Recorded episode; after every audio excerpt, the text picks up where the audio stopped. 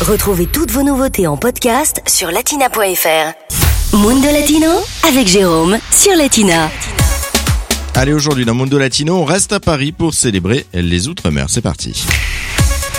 Vous ne savez pas trop quoi faire ce week-end, pas de panique, j'ai trouvé une petite idée de sortie. Vendredi, samedi et dimanche se tient en effet à la Porte de Versailles la cinquième édition du Salon de la gastronomie des Outre-mer et de la francophonie. Babette de Rosière est chef, elle est à l'origine de ce salon, un salon où l'on va pouvoir entre autres déguster les spécialités ultramarines. Bien évidemment, il y aura les classiques parce que les gens connaissent les acras, ils connaissent le colombo, ils connaissent le boudin, mais il n'y a pas que. C'est là justement l'occasion de venir pour goûter toutes ces créations gustatives des Outre-mer. Et cette année, eh bien, c'est un invité un petit peu particulier qui se retrouve à être mis en évidence, en, notamment en vedette, lors de ce salon. Ça fait cinq ans qu'on fait ce salon. On a eu comme invité d'honneur la Martinique, on a eu la Louisiane, on a eu la Réunion. Et puis cette année, je me suis dit, bon, c'est une Guadeloupéenne qui a créé ce salon, Babette de Rosière. Pour les cinq ans, on va marquer le coup, on va mettre la Guadeloupe. Et comme la Guadeloupe, c'est l'île aux belles eaux, tout naturellement, on a donné comme thème la mer. C'est une terre où il y a beaucoup de poissons, il y a aussi, aussi beaucoup de viande. Nous, savons euh, transformer les produits, ils vont non seulement voir la vraie culture de la Guadeloupe qu'ils connaissent pas, mais ils vont pouvoir déguster.